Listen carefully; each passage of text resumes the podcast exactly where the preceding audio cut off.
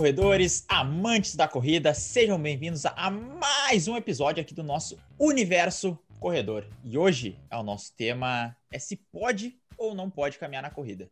Aí tu vai me questionar: "Ah, Manestor, não, não é, não é sobre corrida o podcast?" E aí eu vou te responder: é, meu pequeno gafanhoto. Mas aí, fica aí, senta na cadeira, já ajeita a garrafinha d'água, ou se estiver caminhando, ou se estiver correndo, e se prepara que a gente vai discutir sobre a caminhada na corrida. Mas antes, obviamente, a gente tem que apresentar a nossa mesa. Então, vamos lá. Fabrício. E aí, pessoal, como estão todos? Tudo certo? Bem-vindos a mais um episódio. Vamos lá. Juliano. Fala, meus amigos corredores, tudo bem? Se você que está escutando e está correndo agora, não para, vai seguindo. Tem muito assunto bom pela frente. E Felipe. Fala, corredor, corredora, vamos que vamos. É isso aí, então, devidamente apresentada a nossa mesa, só falamos que esse episódio tem o apoio de IORT, Instituto de Ortopedia e Traumatologia, nas redes sociais, iort.sm. Então, o nosso papo hoje, como já falei para vocês, é sobre caminhada, se ela pode ou não pode te ajudar na corrida, e a gente vai esmiuçar um pouquinho, vamos debater sobre a caminhada e tentar trazer pontos relevantes aí que venham ajudar na tua prática. A caminhada e a corrida têm diferenças técnicas, né? A caminhada ela funciona como um sistema de pêndulo, onde tu coloca um membro no chão e aí transfere o peso sobre ele até colocar o outro pé no solo e aí fazer a mesma coisa. Enquanto a corrida ela funciona mais como uma mola, onde teu corpo vai impulsionando a cada um dos passos. Mas ambas utilizam o sistema aeróbico como fonte de energia. Então, começando as nossas perguntas, nossos temas a serem debatidos, como que a gente pode utilizar a caminhada para o iniciante e se ela é válida ou não? Eu começo? Normal.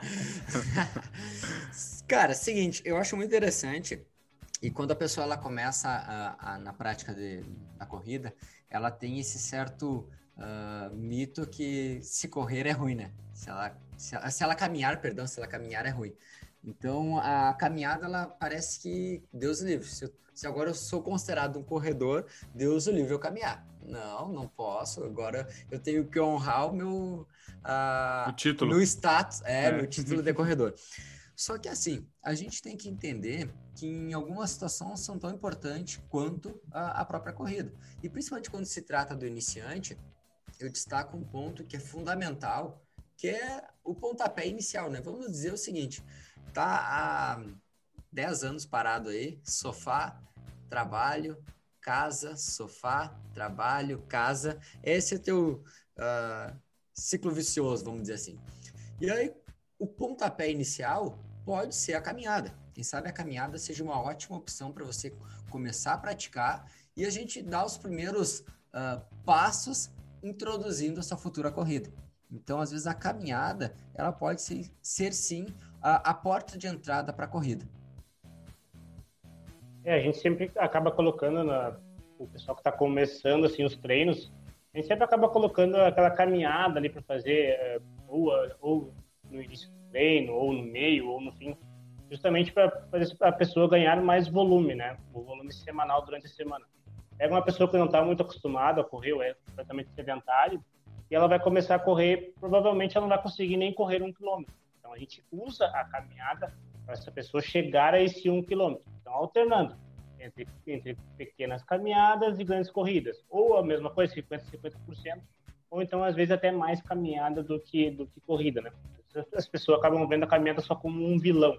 Mas não, ela, ela é algo assim que ela, dentro do, de um planejamento, ela pode ser sim usada como algo muito benéfico. Então, esse exemplo que eu dei agora no começo, ela é super válida. Mais para frente também eu vou citar algum item que a caminhada é muito, ela é muito importante, né? Que é, a gente acaba nem pensando assim. Mas eu vou deixar mais para para frente, vou fazer uma de depois do, depois do intervalo eu vou falar sobre o que, é essa a utilização da, da caminhada. Vocês vão gostar bastante. Cara, e outra, outra questão acho que é interessante falar, uh, principalmente quando a gente avalia lá o iniciante, uh, as intensidades, as zonas de treino que ele vai, que ele vai realizar, uh, às vezes a zona 1 de treino, que é aquela zona mais leve de treinamento, ela se encaixa muito bem uma caminhada. Né? Porque a, a intensidade que ele consegue aplicar no máximo dele, a zona 1 lá de treino, para ele é considerada uma caminhada e não uma corrida ainda. Então, nesses casos, se quer fazer um treinamento de característica mais leve, utilizando, por exemplo, a zona 1 de treinamento, tu vai utilizar algumas caminhadas. Nesse caso, tem alguns alunos que eu encaixo, uh, em alguns, principalmente no período de base, uh, agora uh, estão com o objetivo, por exemplo, no processo de emagrecimento, utiliza algumas caminhadas, caminhadas em jejum, enfim, são algumas das estratégias que a gente pode utilizar para conseguir fazer com que ele evolua na corrida e ele comece ele consiga também atingir, atingir o objetivo dele também, que é, eu digo que é um objetivo secundário, que é o emagrecimento. É, a, essa questão que o Juliano falou, a questão clássica aí de como correr mais é intercalando entre corrida e caminhada. Acho que todo mundo que começa a correr, ou a grande maioria, essa estratégia é muito boa, porque aí tu dá o estresse, entre aspas, da corrida e aí descansa com uma caminhada. E aí vai intercalando isso até que chega o um momento que tu consegue caminhar. Outro grande ponto da caminhada que é legal, que às vezes a corrida tu não consegue se concentrar, por exemplo, ou pensar em outras coisas. E a caminhada pode ser um bom recurso para te relaxar, porque aí é um momento também que tu consegue às vezes organizar as ideias, principalmente se tu é iniciante, quem é mais avançado já consegue fazer isso durante a corrida, mas se tu é mais iniciante, começar com a caminhada, tu consegue organizar as ideias, relaxar, ficar mais tranquilo. Então é um momento também de tu ter para ti um pouco um pouquinho menos de, de, de carga, um pouquinho mais tranquilo. Ah, e a gente usa a caminhada no, nos treinos intervalados mesmo, né? Ele, ele pode ser tanto intervalado passivo ou ativo. Ele pode ser com outro para totalmente esse intervalo, outro faz um trotezinho mais leve, outro faz uma caminhada. Então, a caminhada, a gente consegue sim encaixar ela dentro de, de vários treinos. Né? E o que eu deixei em aberto para falar, a minha outra fase para falar agora, né? É sobre, então, sobre quando você vai correr uma prova no caso que eu falei no, no, episódio anterior, então se você não, não escutou, desce aqui a barrinha ou volta aqui no, no YouTube que você vai ver o episódio anterior no qual eu falei sobre a meia maratona de gramado, né? que era uma prova que tinha uh, mais ou menos 690 de elevação. Então, uh, isso é, é, nível 15 de trail, né? isso é bastante sim, você, você, que tá, você que conhece trail vai saber muito bem que eu estou falando que é uma prova uh, a nível 15 de elevação. E o que, que acontece? Nessas grandes elevações que tinha na, na prova, uh, você da Santa Maria pode ser que eu estou exagerando, mas quem é da Serra tá, sabe bem que estou dizendo que é basicamente você sair de uma Fernando Ferrari e, e caminha uns 40 metros e já encontra outra novamente. Então, isso acontece em alguns locais. E nesse caso, uh, falando no, no modelo competitivo mesmo, da caminhada, quem caminha mais rápido consegue chegar antes, né? Então, uh, a gente via bastante, eu fiz bastante uso disso, que era caminhar rápido em alguns percursos, no qual eu conseguia passar muita gente, né? E também via que algumas pessoas que estavam caminhando mais rápido que eu também conseguiam me passar. Então, a, a caminhada, ela, ela sim pode ser usada em algum momento. É, por exemplo, um excesso de, de aclive, às vezes se você tem que parar, é melhor você seguir caminhando, né? Então, você consegue ganhar mais distância para isso. Então, a caminhada sim é. Nesses, nesses casos dessas provas que tem um grande aclive, fazer o uso da caminhada é uma coisa muito benéfica. Caminhar rápido, então, melhor ainda. É, o interessante é que o caminhar, as pessoas acham que quando a pessoa está no treino da corrida e está caminhando, ela está ali, naquela caminhadinha, aquela, aquela passeada. E não, é um caminho, é uma caminhada com intensidade, né? Não é simplesmente que nem aquelas pessoas. É a mesma coisa que tem os que saem para correr e saem para treinar corrida, tem aquelas pessoas que saem uh, caminhar para passear e tem aquelas pessoas que caminham, realmente faz a caminhada com alta intensidade, como aquilo que tem que ser feito, né? Então, por isso que não dá para se desmerecer a caminhada, porque ela também tem um impacto muito grande no teu volume de treino ali e aí também não é só aquela caminhadinha, tem realmente uma caminhada mais intensa. É, se uma curiosidade sobre isso, se vocês quiserem colocar uma caminhada mais intensa, não sei se todo mundo conhece aí, mas coloca marcha atlética no, no YouTube aí, se vocês nunca viram é, uma, gosto, gosto uma coisa. Muito. Ela é, ela vem da caminhada, é uma competição de caminhada. Basicamente, o termo dela em inglês é race walk, seria uma, uma corrida de caminhada, onde tu não pode em nenhum momento perder as duas características, que é não perder o contato com o solo, que é característico da corrida, nem flexionar o joelho. Então é uma possibilidade aí, se tu quiser se aventurar por algumas coisas com orientação. Ela, claro que tem alguns detalhes técnicos, mas ela é uma caminhada mais rápida e exige bastante, eu falo para vocês. E é rápido o negócio. e é rápido. Não é. Não, Inclusive, a, da caminhada. Inclusive, a prova dela olímpica é maior do que a prova da maratona. Tem Exatamente. prova de 50 quilômetros de marcha atlética. Exige bastante molejo do, do, do quadril, né? Malemolência. O professor Ivon é o molejo do, do quadril é a chave do, do que acontece. Os guris podem explicar melhor, mas a grande diferença da, da corrida para caminhada é justamente essa fase de voo, né? Então, aquela foto bonita que vocês vê a pessoa correndo ali, que ela está com os dois pés fora da, da... Aquilo ali é uma característica da corrida, né? E a marcha atlética, então, não permite que você fique com essa... com, com, com os dois pés fora, né? Então, é bem criterioso. Fica o juiz ali olhando, assim, bem, com um olhar bem atento mesmo nessa questão dos pés para não ter essa fase de voo. E esse é justamente o próximo ponto, a questão do impacto que tem a corrida e o impacto que tem a caminhada. O que, vocês têm a falar sobre isso, Guris? Cara, isso é um, é um aspecto que até hoje mais cedo eu estava lendo sobre. Eu coincidentemente, eu estava lendo uh, um artigo falando sobre uh, impacto da corrida e trazia realmente essa, algumas dessas características.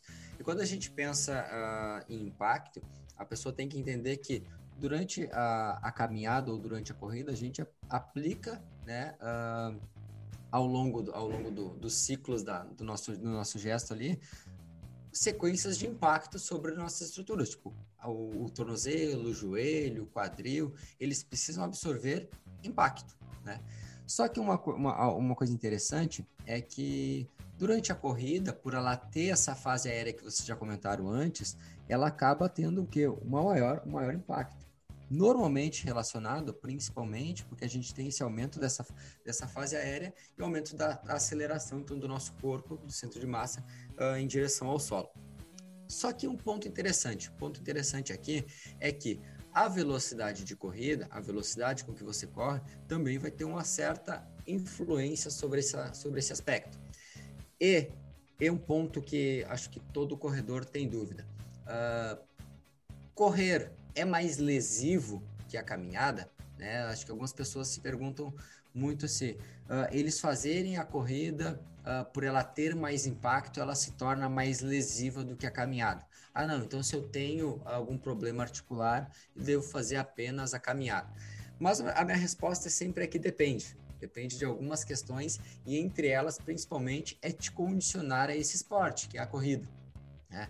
A, por mais que seja um esporte onde ele apresenta um maior grau de impacto comparado à caminhada, ele é, é necessário com que tu se condicione para isso. A gente precisa te pre preparar teu corpo para suportar esse impacto. Agora, obviamente, se você for correr nunca correu, né? E sai simplesmente de casa para fazer seus 5 quilômetros, tá acostumado, quem sabe, a fazer umas caminhadas de 3, 4, 5 quilômetros e sai simplesmente ali de casa e sai correndo já.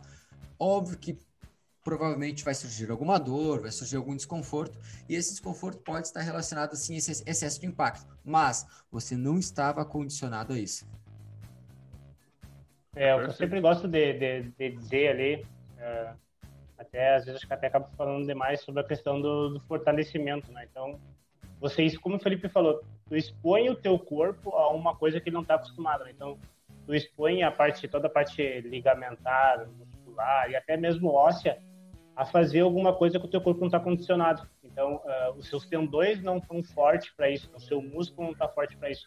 Ele acaba compensando por outras coisas. Então, esse impacto, às vezes, pode ser por isso. Como você está tá está ouvindo está sedentário ou conhece alguém e aí saiu para correr e essa pessoa sentiu dor ali, provavelmente ela não estava pronta para aquele exercício que ela fez. Então, talvez ela estivesse pronta para fazer uma caminhada e uma corrida ou uma corrida menor, menor intensidade.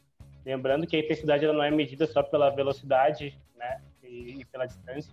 Então, às vezes, se você vai numa, numa, numa distância muito pequena, mas vai bem rápido, a intensidade também é alta. Então, não é só correr longe, então, às vezes, se correr curto também é intenso. Então, tem que ser medida pela questão da intensidade, né? Então, você que fez essa, essa corrida, ou conhece alguém que fez, essa pessoa acabou se saindo dali, uh, dizendo, ah, sentiu uma dor aqui por causa impacto, com certeza você sobrecarregou o que o seu corpo consegue fazer naquele momento. Então, a gente volta a falar sobre toda aquela questão de começar devagar, de ter alguém para te ajudar, alguém que vai conseguir mensurar isso, vai conseguir dizer assim, ah, agora você consegue fazer essa distância nesse ritmo e aí e vai condicionando o corpo a isso. Né? O que você colocar, vamos ter, botar num termo bem, colocar a carroça na frente dos bois. Você começa a fazer uma coisa que você não está acostumado. Aí as consequências acabam vindo. É, a questão Esse do famoso atleta de fim de semana, né? O pessoal fica sedentário uhum. a semana inteira, aí chega sábado, domingo, não, vou dar uma corridinha. Aí quer correr 10 quilômetros no domingo, corre os 10 quilômetros, às vezes desloca, aí passa com dor, cansado a semana inteira, não faz mais nada a semana inteira, aí no outro domingo volta a repetir isso. A chance de acabar selecionando ou acontecer alguma coisa mais grave é bem grande. É, existe, uh, dentre essas, pensando em, em, diferenças entre caminhada e corrida, o impacto ela é uma delas, uh, mas aí que tá, uh, a gente às vezes pensa no fortalecimento como uma, um modo preventivo do impacto, e por haver essa diferença entre corrida e, e, e caminhada no impacto, que é a necessidade de eu utilizar a caminhada como um método progressivo para a corrida. Porque justamente essa diferença de impacto entre elas, uh, e a caminhada tem impacto, né? Mas realmente ela é bem menor que na corrida, né? E aí vai depender de, um, de alguns aspectos de como tu corre, um pouquinho da velocidade, ela vai influenciar em quanto tu, quanto tu salta para cima, né? Para correr. Quanto mais saltar para cima para correr, mais impacto tem que absorver, então mais forte tem que ser. Então, essas relações são diretas. Então, a caminhada, no fim das contas, ela é um ótimo, é, uma ótima ponte entre estar sedentário e começar a correr, porque ela justamente vai dar esse estímulo que tu precisa para a musculatura dar uma acordada, né? Uh, tem tem uma, uma, uma, característica muito importante que é a amplitude de movimento, ou seja, o quanto dobra uh, o, teu, o teu membro inferior, os teus braços na caminhada, ela é menor que na corrida, e então também serve um modo de, de tu conseguir fazer uma, uma, uma ponte entre um e outro. Então tu tem que absorver carga com um pouquinho menos de amplitude. E aí tu vai melhorando e aí tu vai indo para a corrida, onde tu tem que fazer isso com uma maior amplitude, com uma maior impacto, com uma, entendeu? Então, tipo, a caminhada, no fim das contas, ela é uma ótima transição para te fazer, uh, até que tu consiga entender e estar preparado para suportar todos aqueles, uh, todo aqueles, aquele impacto da corrida, né?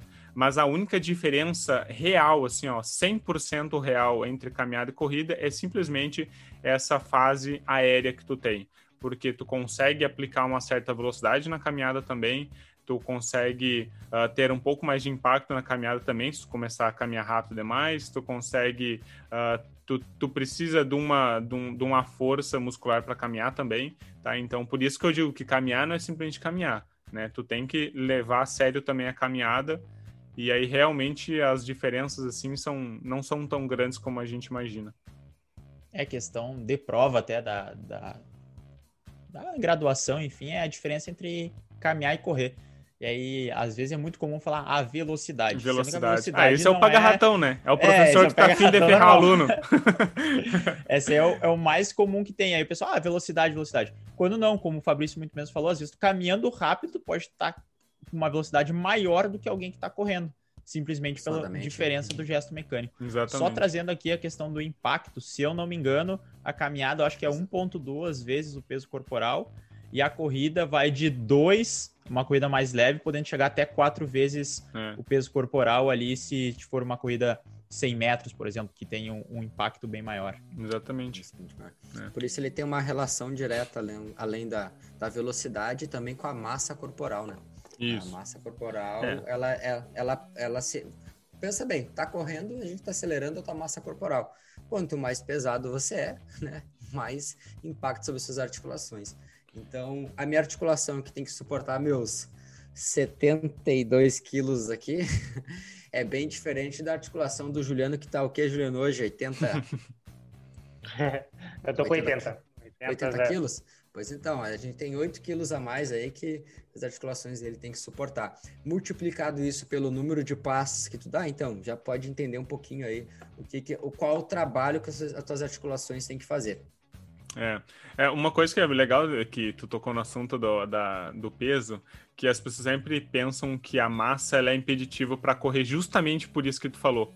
Mas e na verdade, o que acontece é que tu só, tu só tem que ser capaz de movimentar o teu corpo, tá?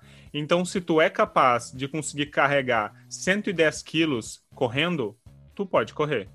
O que acontece é que normalmente as pessoas que têm essa massa, elas não têm uma força proporcional para a massa que tem. É só isso, tá, gente? Então, não significa, ah, meu Deus, sou sobrepeso, tenho que emagrecer para correr. Nossa, a gente ouve muito isso. Não é assim que funciona, entendeu? Tu tem só ser capaz de movimentar o corpo, a massa que tem. E simples assim. E o resto se dá conta pelas características da corrida, pela absorção do impacto, e, enfim. Tu é forte, tu é capaz, pode correr, não tem problema nenhum. Bora começar. Eu vou contar aqui uma pequena história informal, assim, que eu nunca li em artigo nenhum, nem em revista. Né? Vamos ver se vocês concordam com isso. Sabe aquela pessoa que é o ex-gordinho, assim, aquela pessoa que era bem obesa, assim, e aí começou a emagrecer, tanto faz começar treinando corrida, qualquer outra coisa. E depois, quando ela chega na, na corrida, ela é uma pessoa que parece ser mais condicionada com alguém que sempre foi magro. Vocês não têm muito essa, essa noção de que Parece que aquela pessoa estava acostumada a carregar um número X de pesos, entre aspas, de carregar, né? E depois que ela emagreceu, parece que o mesmo, a mesma quantidade de força que ela fazia para deslocar aquela massa, agora ela desloca, ela faz a mesma força e consegue ir mais rápido. Eu não sei se vocês conhecem pessoas que são ex-obesas, estão na corrida, alguma coisa. Ela assim. mantém o mesmo nível de atividade. É, eu ia dizer, é. isso pode ter relação, uh, e, já, e já também já, já, já pude observar, mas acho que isso tem uma relação também, por exemplo, com, por mais que ela, algumas pessoas que apresentam sobrepeso, o quão ativa elas são, né? Uh, é. Aquela pessoa que ela tinha sobrepeso e ela era sedentária, realmente, ela... É, exatamente. É, é uma característica, mas essa, esse, esse exemplo que tá trazendo, Juliana, acho que caracteriza bem aquela pessoa que ela tinha sobrepeso, ela se mantinha ativa, mas muitas vezes a a forma como ela se alimentava, outros fatores que a gente poderia trazer aqui, eles não contribuíam para o emagrecimento dela. Até ela, quando vê ela fazer aquela virada de chave, mudar os hábitos dela, e aí a partir daí ela, ela conseguiu fazer essa redução. Por ela ter esses hábitos ativos, uh, faz com que ela tenha um histórico uh, muscular muito bom, positivo para ela, né? E consequentemente, cara, se eu tô acostumado a, a sempre ir daqui até a UFSM carregando uma mochila de 20 quilos. O dia que eu vou sem essa mochila, que beleza, né? É isso aí. É, é bem isso que a gente vê, assim. Eu conheço vários casos de, de pessoas que são.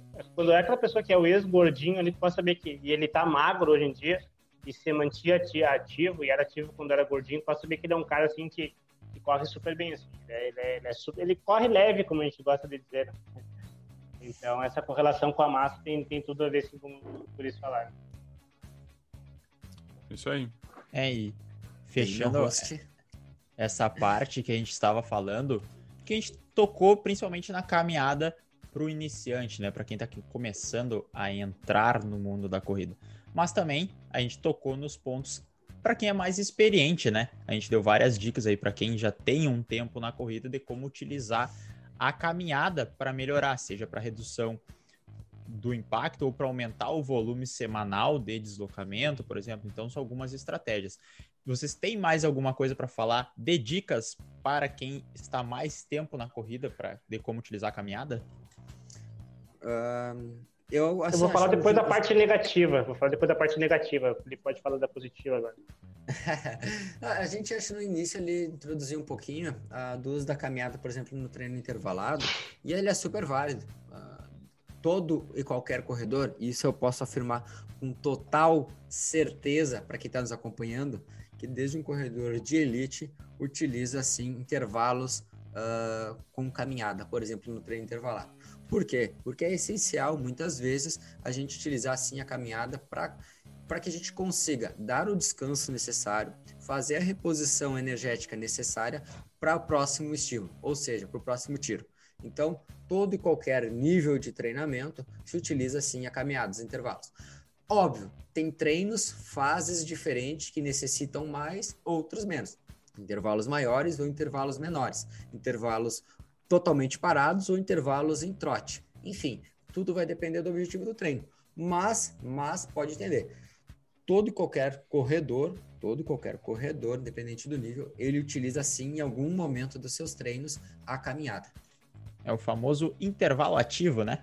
Intervalo que a gente realiza ativo. Exatamente. Entre, entre os tiros que servem para remoção dos, por exemplo, remoção do ajuda na remoção do lactato após um, um treino intenso, que tu fica movimentando, também não dá aquela sensação de logo quando tu para, que às vezes quando tu levanta tá tudo meio travado, aí às vezes tu se movimenta, continua caminhando ali, vai deixando mais solto o corpo e aí já tá pronto melhor, já tá melhor preparado para o próximo estilo, estímulo, aliás. Professor, e um ponto acho interessante para isso, uh, ah, para quem tem dúvida, quem está nos acompanhando aqui, tem dúvida de ah, que ritmo, que intensidade, qual velocidade eu devo fazer isso para me ajudar nessa remoção do lactato. Intensidades em aproximadamente 40 e 30 e 40% do seu VO2 máximo são intensidades interessantes para te conseguir no auxílio da remoção desse lactato. Tá, Felipe, mas essa intensidade, uh, como que eu calculo isso? Aí é papo para outro momento. Aí não é tão simples assim. E também, se você não sabe o que é lactato, também é papo para um outro, um outro podcast. Exato. Mas, uh, mas agora vamos falar então sobre, uh, sobre, sobre, o outro lado, né? Então você que está escutando, assim, a gente tem bastante alunos que estão escutando, ah, então quer dizer que eu posso sair para correr quando me dá aquela vontadezinha, eu posso caminhar, então tá, tá tranquilo. Então agora a gente vai falar sobre a autossabotagem, né? Já tem um podcast falando um podcast exatamente só sobre isso, né? Que é aquela questão, então, de que às vezes a gente se auto-sabota, pensa assim, ah, tô correndo, já tô cansado, ah, só aquela caminhadinha não, não faz mal para ninguém, né? Então, a gente tem que, a gente tem que ver que as, a, a caminhada sim é bom, mas você tem que cuidar para não entrar nessa autossabotagem. E o que acontece? Às vezes as pessoas conseguem ir um pouquinho mais, mas daí já tem logo aquela sensação de desconforto que a corrida traz, ela já acaba usando a, a caminhada. Não que isso seja errado. Isso é uma, uma questão, como a gente já discutiu, uma coisa muito boa. Só que essa questão da autossabotagem é que eu gosto muito de, de bater na, na tecla, né? Que eu sempre gosto de dizer para o pessoal assim, ó, você tem que escutar o seu corpo três vezes pedir para você parar. Quando você está correndo, o corpo pediu para parar uma vez, não para. Quando for a segunda vez, também não para. Quando for a terceira vez, também não para. E provável, muito difícil vai ter uma quarta vez. Se tiver uma quarta vez, então você pode fazer uso da caminhada ou parar ou alguma coisa do tipo. Porque a nossa mente é que a, é, a gente sai para correr e tem aqueles dois lados, né? Tem o diabinho aqui de um lado falando para você parar, caminhar, e do outro lado tem o anjinho, e as pessoas às vezes dizem que é eu, ali, que estão me escutando dizendo, vai, mais um pouquinho, acelera, vai, não para. Então, é muito essa questão da autossabotagem de você dar ouvidos mais a um ao outro. Então, essa questão da caminhada, ela é boa sim, mas você tem que usar ela né, nessa questão da corrida como, vamos dizer assim, um, um último recurso, sei lá, penúltimo, um penúltimo recurso. Talvez o último seria parar. Uh, então a corrida sim tem os benefícios, mas tem que ter esse, esse cuidado com a autossabotagem. Cara, é, e essa, essa questão da autossabotagem, eu lembro quando a gente conversou no podcast sobre isso, e depois eu conversei com, com a Betânia, que é uma psicóloga, que ela, a gente falou sobre uh, autossabotagem, e, e, uma das coisas que eu tirei, acho, como aprendizado, tanto do nosso podcast quanto a conversa com ela, uh, é que todos nós, e assim, uh, todo ser humano, podemos dizer assim, ele vai em algum momento se auto-sabotar, né? E a caminhada pode sim ser uma, uma da, da, das formas de ele se auto-sabotar durante a corrida, mas o ponto mais interessante, acho, desse, desse aprendizado que eu, que eu consegui adquirir com, com ela uh, é que essa, essa, essa, essa sensação de autossabotagem, ela tem uma diferença se ela é consciente ou inconsciente, né? Quando tu tem consciência disso, que naquele dia não tá legal, que aquele dia realmente uh, as coisas não estão boas e que tu não vai... E assim, por mais que tu se esforce, as coisas não vão render, ok, tem consciência Nem, disso. Nenhum, nenhum exercício buscar, vai ser uh, sempre próximo confortável, na real. Agora, fazer algo, ele vai causar um desconforto. Quer conforto, fica sentado no sofá e não melhor devido. Por qualquer situação de desconforto que a corrida vai trazer, obviamente vai, ela nunca vai ser 100% confortável, né? Hum. Uh, até tem uma, uma... É, É, assim, tem até uma frase do Jack Daniels que ele fala, eu tenho ela até anotada aqui, ó. É uma frase do, frase do Felipe hoje que a gente vai trazer. Uhum. Jack Daniels ele fala: o treinamento de corrida é no, ger é no geral e necessariamente divertido. Ele não é necessariamente divertido, mas deve ser sempre gratificante. Cara, ele nunca vai.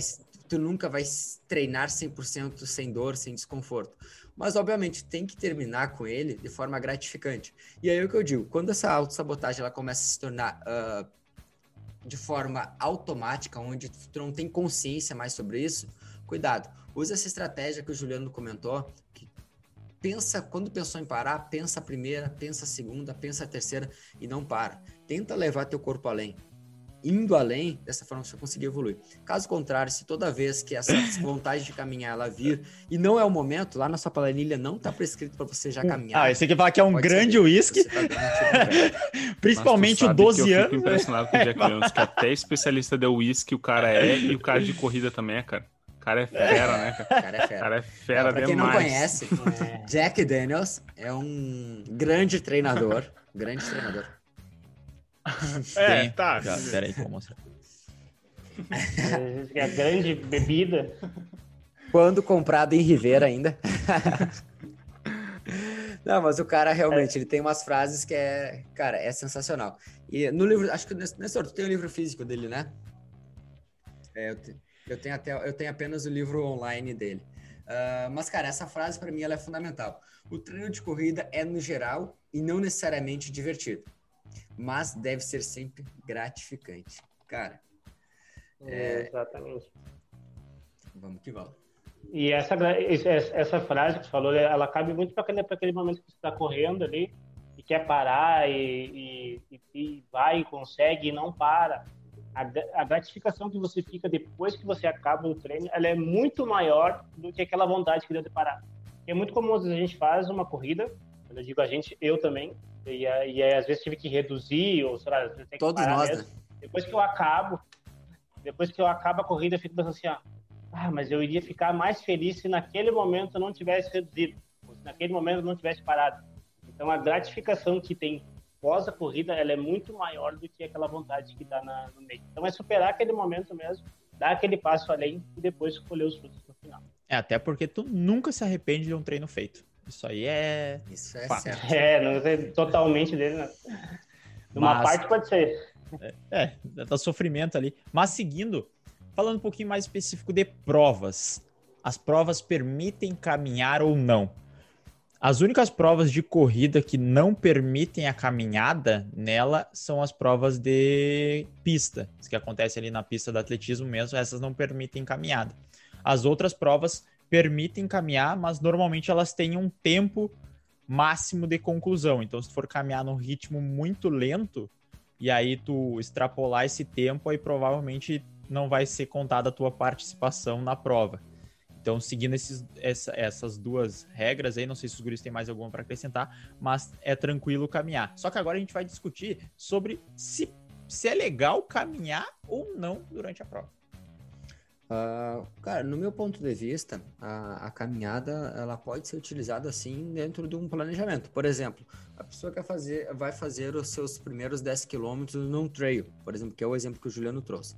Ela está querendo estrear no trail, né? E normalmente as provas de trail apresentam uma diversidade de terreno gigante. Cara, por que, que eu não posso encaixar para ela completar aquela prova, utilizar uma caminhada, por exemplo? Né? Uh, e eu tenho que deixar isso bem claro para ela que isso pode acontecer, que isso muitas vezes vai ser necessário, que ela não pode, não precisa se frustrar com isso, né? Mas nas corridas de, nas corridas de rua, normalmente, normalmente, as pessoas elas conseguem se condicionar a ponto de conseguir completar a prova de forma, né, correndo, correndo. Mas quando tem que utilizar uh, o mecanismo da caminhada, eu não vejo problema algum. Eu não vejo problema algum mesmo.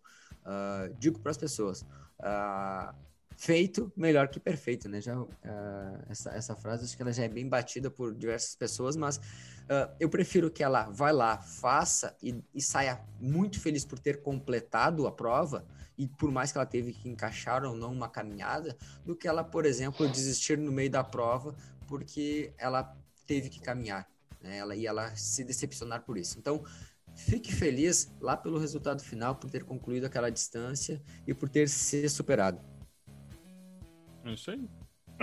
E eu... também essa questão de, de, Eu, gosto de, eu gosto muito de dizer, e é uma coisa que a corrida traz bastante, tem, tem, como, tem como característica bem marcante na corrida, assim, você ser melhor do que você mesmo. Né? Então, uh, se você vai na sua primeira prova e faz a, a corrida e precisa caminhar e para completar a prova, você já está sendo melhor do que a prova do ano passado, que você estava em casa, sentado, dormindo, ou sei lá, fazendo qualquer outra coisa.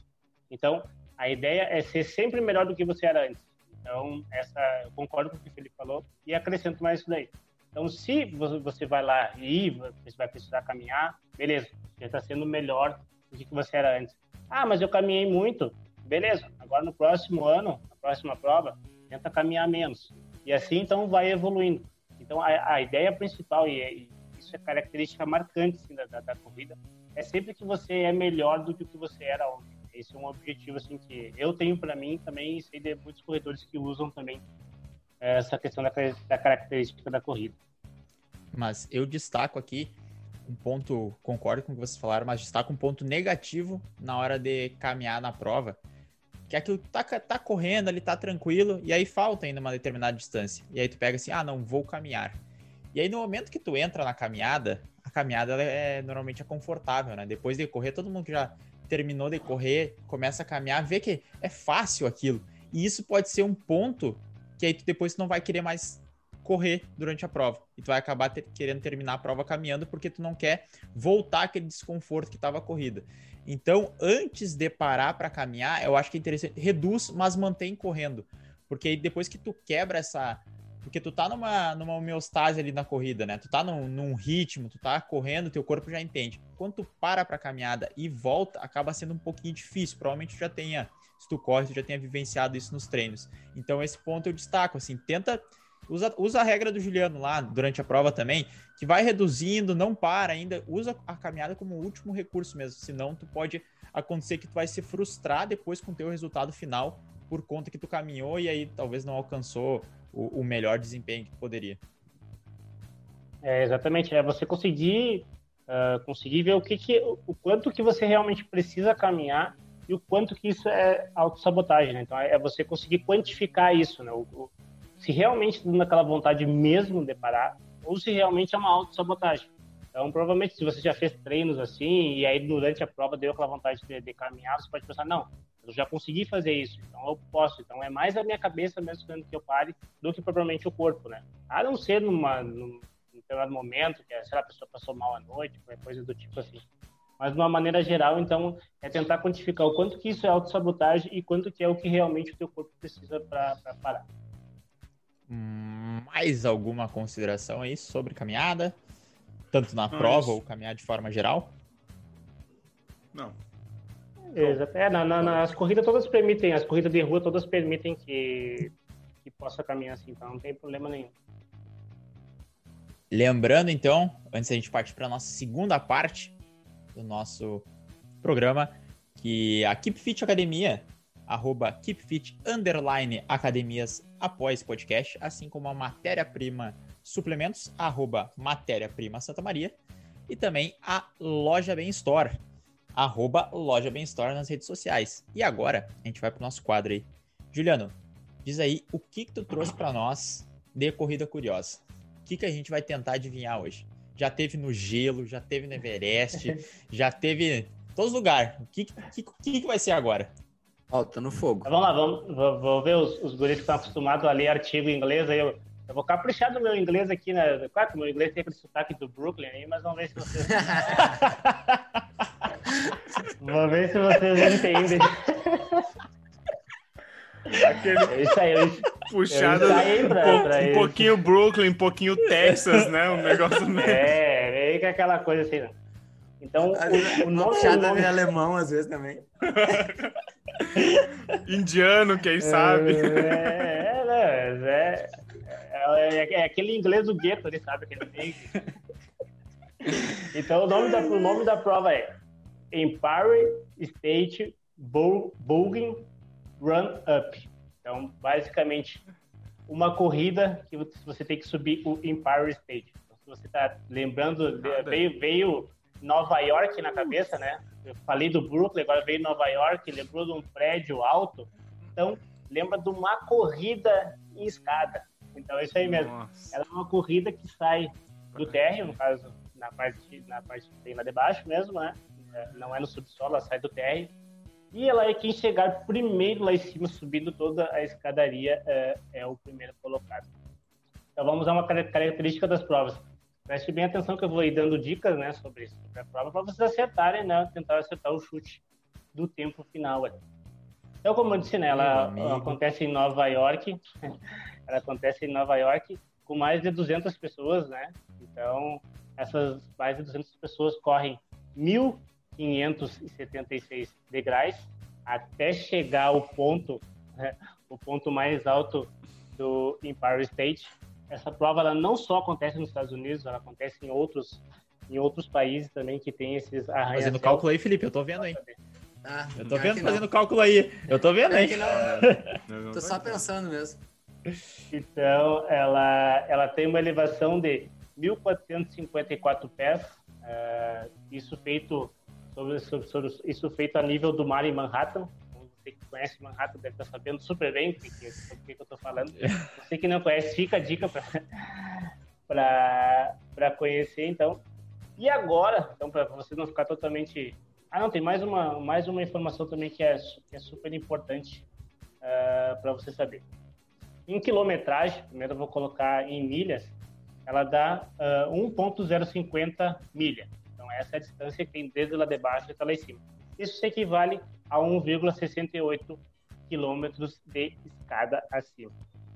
Então, uh, hoje eu vou, eu vou entregar aqui para como dica para vocês, eu vou falar o tempo uh, o tempo recorde da menina, né? Às vezes o guri sempre pergunta, ah, por que, que você fala do homem, não sei que. Hoje eu vou entregar aqui para vocês o tempo das meninas, da menina, recordista, e vocês vão tentar acertar, então, a do menino. Então, o recorde fica para Andrea Mayer, da, da Áustria. Então, ela fez em 11 minutos e 23 segundos. Uh, isso dá, dá pace de 6,47. Então, a pergunta que eu faço para vocês agora é quanto que vocês acham que é o recorde masculino no Empire State Run Up. Quantos.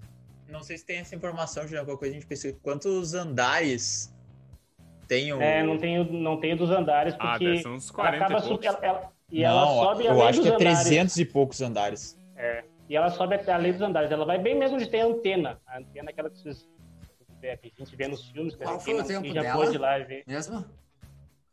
Foi 11 minutos e 23 segundos. Então, qual que é o recorde masculino da, da, dessa prova? Quanto vocês acham que Ele é? tem 102 andares. Ele foi é, projetado para ter 86 e depois foi adicionado mais. Que ele é assim, né? Ele é quadradão, depois ele tem mais um pico. Isso, assim. vai fazendo então, assim. É, tem 102 andares. 1576 degraus. E aí temos 105 Cara, degraus eu, em cada andar. Eu vou chutar eu vou começar, vou começar pra gente não. não... Eu não vou me Não vamos se michar, não vamos se É, é. É. Hoje, tá, hoje tá barbado, já entreguei pra vocês já. Eu vou com. É, como tem uma base dela, eu vou com 10 e 39. Ah, eu acho que é, que é menos. Eu vou com, é. com uns 8 e 50. Tá, 8,50 é um bom chute. Putz, tá bem perto. Cara, eu, eu ia falar. Ah, deve ser um. Eu vou colocar. Vou ser, hoje eu vou ser o louco. Hoje eu sou louco. Cara, ele deve ter feito, sei lá, uns 7 minutos e meio. Imagina, é... o cara demorando 7 minutos para subir 102 andares, mas enfim, vamos lá. É, então, o Paul, Paul Craig da, da Austrália, então, da Austrália, ele fez a ritmo 5 e 41, né? Que foi o recorde dessa ah, prova. Foi 8 e pouco. Isso daí em minutos 9 e 33, né? Então ele, o recorde dessa prova é feito em 9 e 33. Acho que eu levei de é... novo, hein? Tinha, tinha falado quanto, Felipe? 10 e 39? Ah, eu falei 8 e 50. É, ah, 43 é. segundos de diferença. É, é isso. Edição, cara.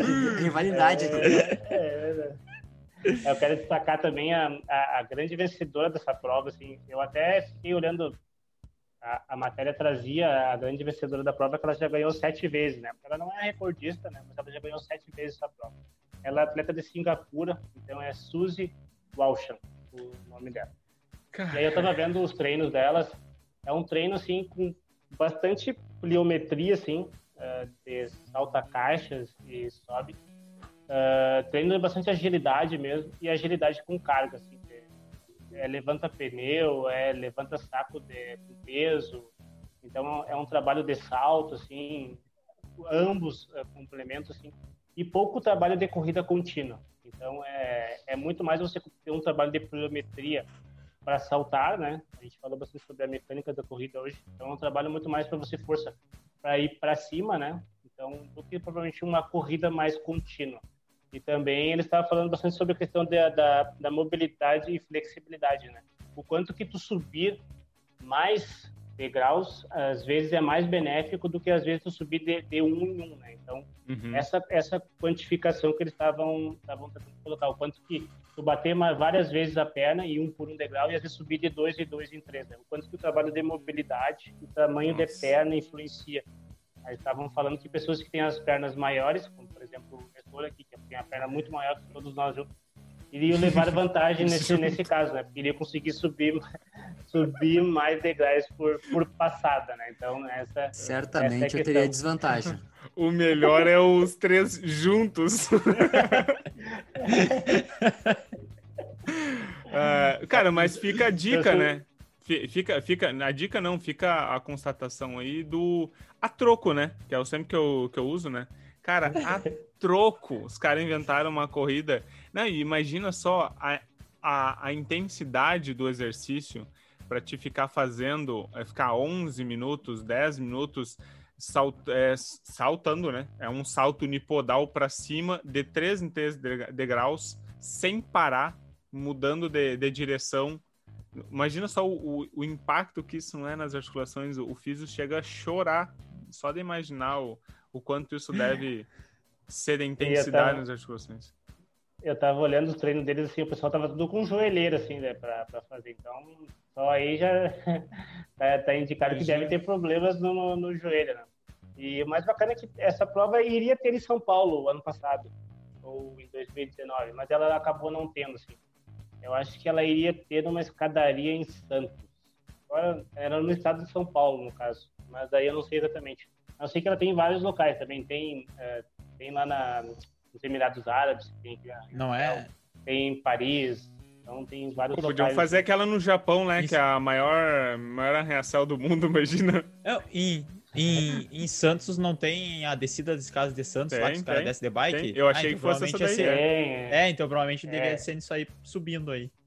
Eu sei que é no estado de São Paulo, então é. Ah, e uma dica, aí nesse momento não dá para parar, né? Como a gente estava falando sobre caminhar, caminhar nesse, né, nesse exemplo aqui da, dessa corrida não é muito viável, né? E sem falar que se você pode caminhar, quem vem atrás também tem o risco de, de, de, de batida, né? Como as escadas são, cara, a escada é bem menor que a rua, por exemplo, né?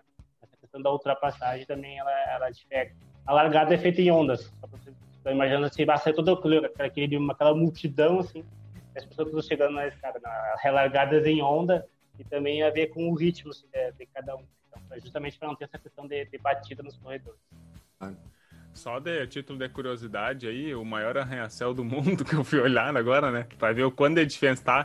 Ele tem 163 andares, ele fica em Dubai, para variar, né? É nos Emirados Árabes. É o Burj Khalifa. Ele imagina só 500 e 828 é, metros que... de altura. Quase um quilômetro de altura teu prédio. Imagina. Tranquilinho. Acho que já teve uma edição dessa prova, assim, lá na, nos Emirados Árabes. Tá é, né?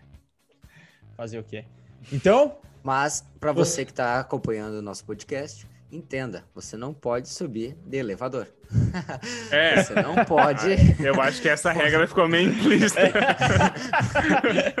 Você não pode querer pular a regra. É, tem gente que. É, é, é, quase tu cortar uma esquina antes, é tu subir um dois degrau do elevador, entendeu? É a mesma, a mesma proporção. Olha, né, mas, mas falando a verdade, eu acho que no ritmo que eles, que eles subiram, se tu subir de elevador, tu não ganha essa prova, não. É, se tu ficar parando de elevador, elevador, acho que Eu acho que tu. Oh, mas, é, o do, é... o do Paul deu 5,41, assim, é, é bem rápido, assim, se tu for ver 5,41, tu. Porque cara, tu lembra, é não cima, é uma né, subida, cara? não é uma subida assim, né? Você que tá, tá é nos vendo pelo YouTube. Ela é zigue-zague, né? Então, a qualquer momento tu sobe e dobra, sobe e dobra, sobe e dobra, sobe e dobra, e sempre pro mesmo lado, né? Então, tipo, se tu dobra pra esquerda, sempre esquerda, que ela vai em forma espiral, assim, de uma maneira mais parada. Tem que ter, tem que ter um... mesmo lado. Tem que ter um bom trabalho de poder segurar no, nos corrimão para poder fazer as curvas com mais velocidade. Certeza que, os, que eles acabam utilizando a, essa técnica aí, porque senão lá em cima não consegue fazer a curva. tonto. Chega, ele tem que descer é, para outro lado né, pra equilibrar. É um, é, é um quilômetro, um quilômetro e setecentos quase de só subida, né? Só subida e, e a subida bem a pique, né? É, daqui uns dias os caras vão inventar que tem que subir e descer pra valer. Aí eu quero ver a descida. É, capaz de ter uma descida. Descer de tirolesa. De rapel. É... Então tem mais um, mais um, corrida curiosa entregue, né? Então, é, eu acho que essas provas vocês não conheciam, né? Confesso que eu também não conhecia essa prova, né? Já teve essa matéria, já saiu no Eu Atleta do Sport TV, né? Teve um dos repórteres que acabou participando dela, mas eu particularmente não conhecia. E achei até, de certa forma, assim, bem bacana. Né? É algo diferente, né? Ó, é ó, o Juliano, o Juliano daqui dois anos tá fazendo também. O Juliano é desses. Não, ele gosta Tem várias provas que ele tá ele devendo gosta, aí. Uh -huh, ele gosta dessas provas. Já tô diferentes. treinando meu inglês já pra, pra chegar lá em Nova York, né? oh, tem, que, tem que achar a próxima prova, Juliano, tem que achar alguma coisa relacionada a fogo, calor, alguma coisa aí que nós já fomos pro, pro frio, pro, pro... deserto, agora subiu prova, é, não, aí, prova no vulcão. O que vocês é, descer no vulcão. Mas, fechando aí então, eu vou auto chamar meu quadro. Agora tá chegando o meu quadro, que é a minha frase, a frase do Nestor. Exatamente. Então, qual que é a frase de hoje? A gente vem falando aí sobre a corrida, a caminhada. Então a frase hoje é do Nietzsche, um filósofo aí, que ela é a seguinte: abre aspas. Às vezes, as pessoas não querem ouvir a verdade porque não desejam que as suas ilusões sejam destruídas. Fecha aspas. Caraca, aí, mas hoje foi com é. os dois pés no peito. Aí não, aí acha assim, ah, não vou caminhar. Ah, isso aí de caminhar é besteira. Aí tu não quer ouvir a verdade. Porque tu quer continuar com essa, com, esse, com essa crença na tua mente. Essa foi a frase de hoje. Recadinhos finais. Nietzsche, eu, quando eu vi que era Nietzsche, eu vi que vinha pesado, assim. Recadinhos finais aí para os nossos ouvintes. Gente, muito obrigado por ficar até o final. Para você que está tá acompanhando. E o meu forte abraço e espero vocês na próxima quinta-feira. A minha, então, é não pare, siga, use essa regra do 3, que, que ela serve muito, ela já me ajudou muito e ajuda bastante pessoas. Lembre do anjinho e do diabinho, que fica um de cada lado, né? Um pedindo para você parar, eu seguir. E então, a quem que você vai dar mais ouvido. Né? Então, a minha dica aqui para finalizar o podcast é não pare e tenha, uh, se orgulhe mais no final. Tá bom, gente? Até mais. É isso aí. Uh, eu acho que o episódio hoje serviu para mostrar para algumas pessoas que a, a, que a caminhada ela não é um vilão, né? Ela é um auxílio. Ela é, ela é um momento onde tu pode colocar na corrida e ela vai te ajudar em vez de, de, de ser um demérito tu caminhar e sim um modo de tu evoluir. Beleza? Até quinta-feira que vem. abraço, galera. Valeu, pessoal. Bebam água. Até mais. Muito obrigado por nos escutarem até aqui. Valeu! Feito!